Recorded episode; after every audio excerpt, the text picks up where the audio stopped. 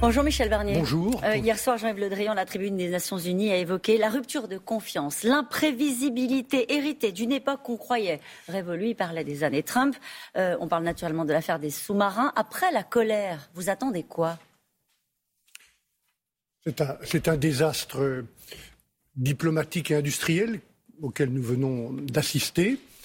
Euh, les mots de Jean-Yves Le Drian sont justes, pas suffisants de mon point de vue. Ah bon? Pour euh, analyser tout de même les raisons de, ce désastre. Est-ce que ce contrat euh, annoncé à, grande pompe il y a quelques années a été bien accompagné politiquement, diplomatiquement, euh, avec le Parlement australien? On peut se poser des questions. Et puis, comme cela vient d'être dit, il y a une question de confiance entre Américains, les Britanniques aussi, d'une certaine manière, et l'Australie. Nous sommes alliés. Caroline Roux, l'alliance, c'est pas l'allégeance nous sommes dans une alliance, euh, pas pour être euh, sous-traitants et vassalisés une fois qu'on a dit Ça, Michel Barnier, une fois qu'on a exprimé la colère, l'indignation, il se passe quoi?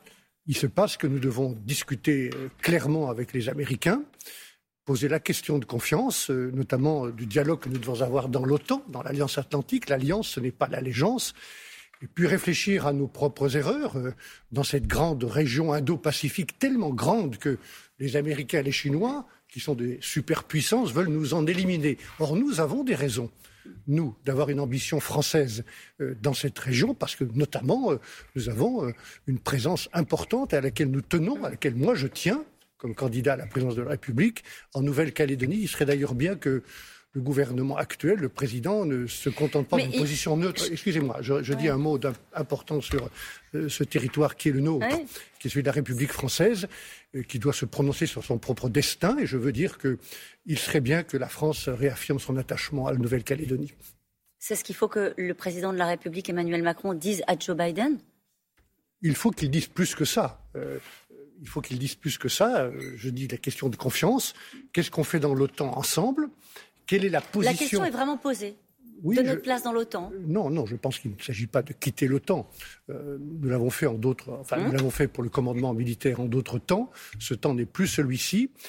Il faut que les Américains nous disent ce qu'ils attendent de, cette alliance qui doit être équilibrée sur deux pieds, le pied américain euh, qui domine et qui veut tout dominer, et le pied européen. Alors la deuxième question, au-delà de notre propre examen de conscience sur les erreurs ou les faiblesses de cette politique française qui a beaucoup de postures, beaucoup de discours, beaucoup d'incantations, mais pas beaucoup de suivi et, de détermination. Vous savez, je pense que, je pense depuis longtemps, et je l'ai dit un jour aux ambassadeurs lorsque j'étais leur ministre, que la France n'est pas grande quand elle est arrogante, elle n'est pas forte, c'est les solitaires. Voilà ce que je pense.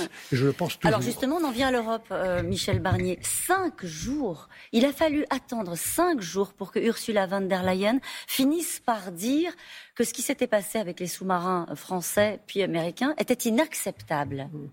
Oui, je pense long. que oui, c'est long. Je pense que cela aura pu être dit plus tôt, comme d'ailleurs euh, cela a été dit clairement par le président Charles Michel, le président du Conseil européen.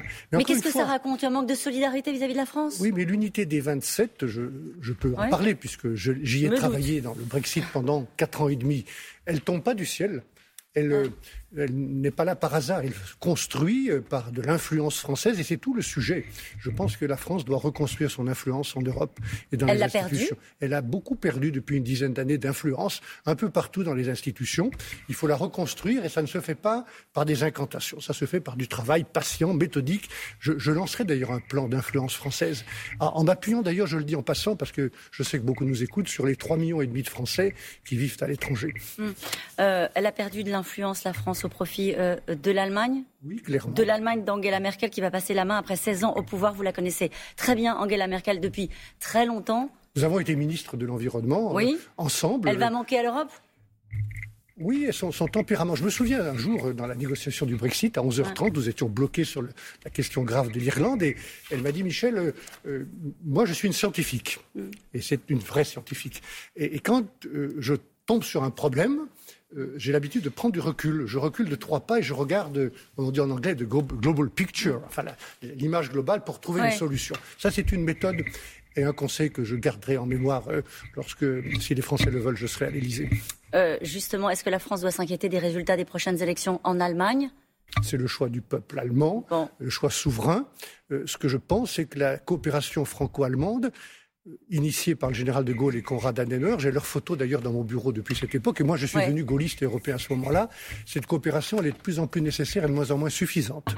Donc, elle est nécessaire et on verra bien quel sera le gouvernement choisi par Mais je pensais que vous alliez me parler des finances publiques. Non? Ça ne va pas redevenir un sujet euh, Bien sûr, les finances publiques. L'équilibre des finances publiques? Oui, mais c'est un autre sujet. C'est le même avec les élections allemandes? Ce n'est pas le sujet seulement franco-allemand, c'est un sujet européen.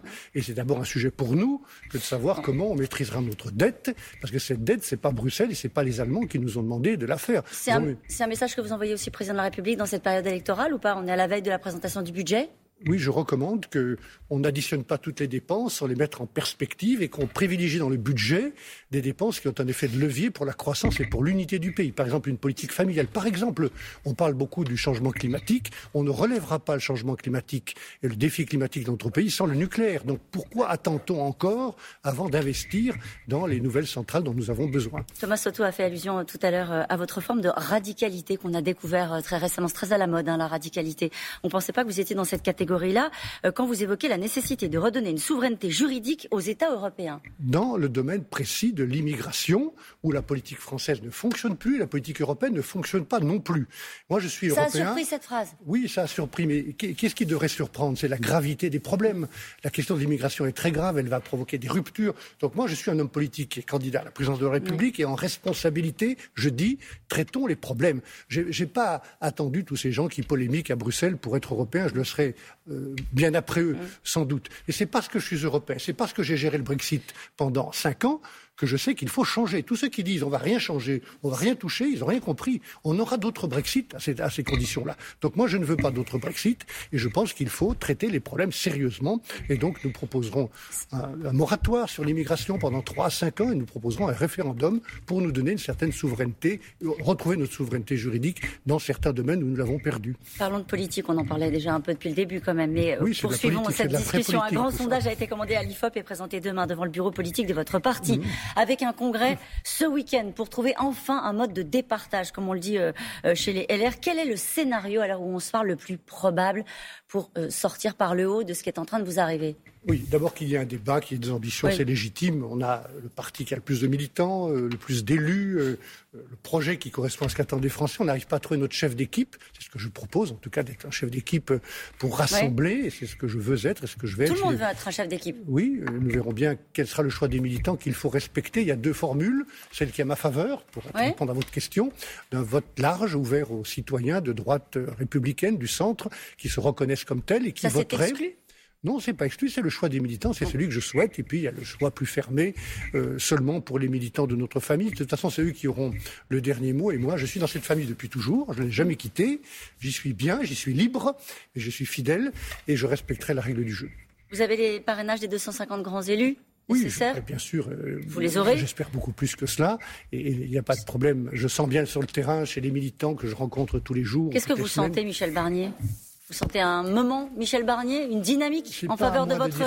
Je, je, sens un mouvement pour euh, un président euh, euh, solide, euh, qui respecte les Français, qui fera respecter la France et qui réussira à réunir tout le monde dans cette famille. Je sais que je peux réunir les talents et les énergies de ma famille politique et du centre et puis de bien d'autres Tout le monde dans cette famille et y compris ceux qui en sont partis Oui, je pense que tous ceux qui en sont partis, c'était leur choix de ne pas être fidèles ou de quitter cette famille pour des raisons d'opportunité, euh, peuvent être assemblés. On aura besoin de tout le monde.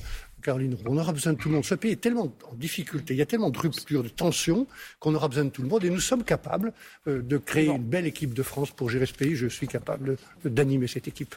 Vous avez le soutien de Laurent Wauquiez? C'est à lui de vous le dire. En tout cas, je travaille avec lui en confiance. Merci beaucoup, Michel Barnier.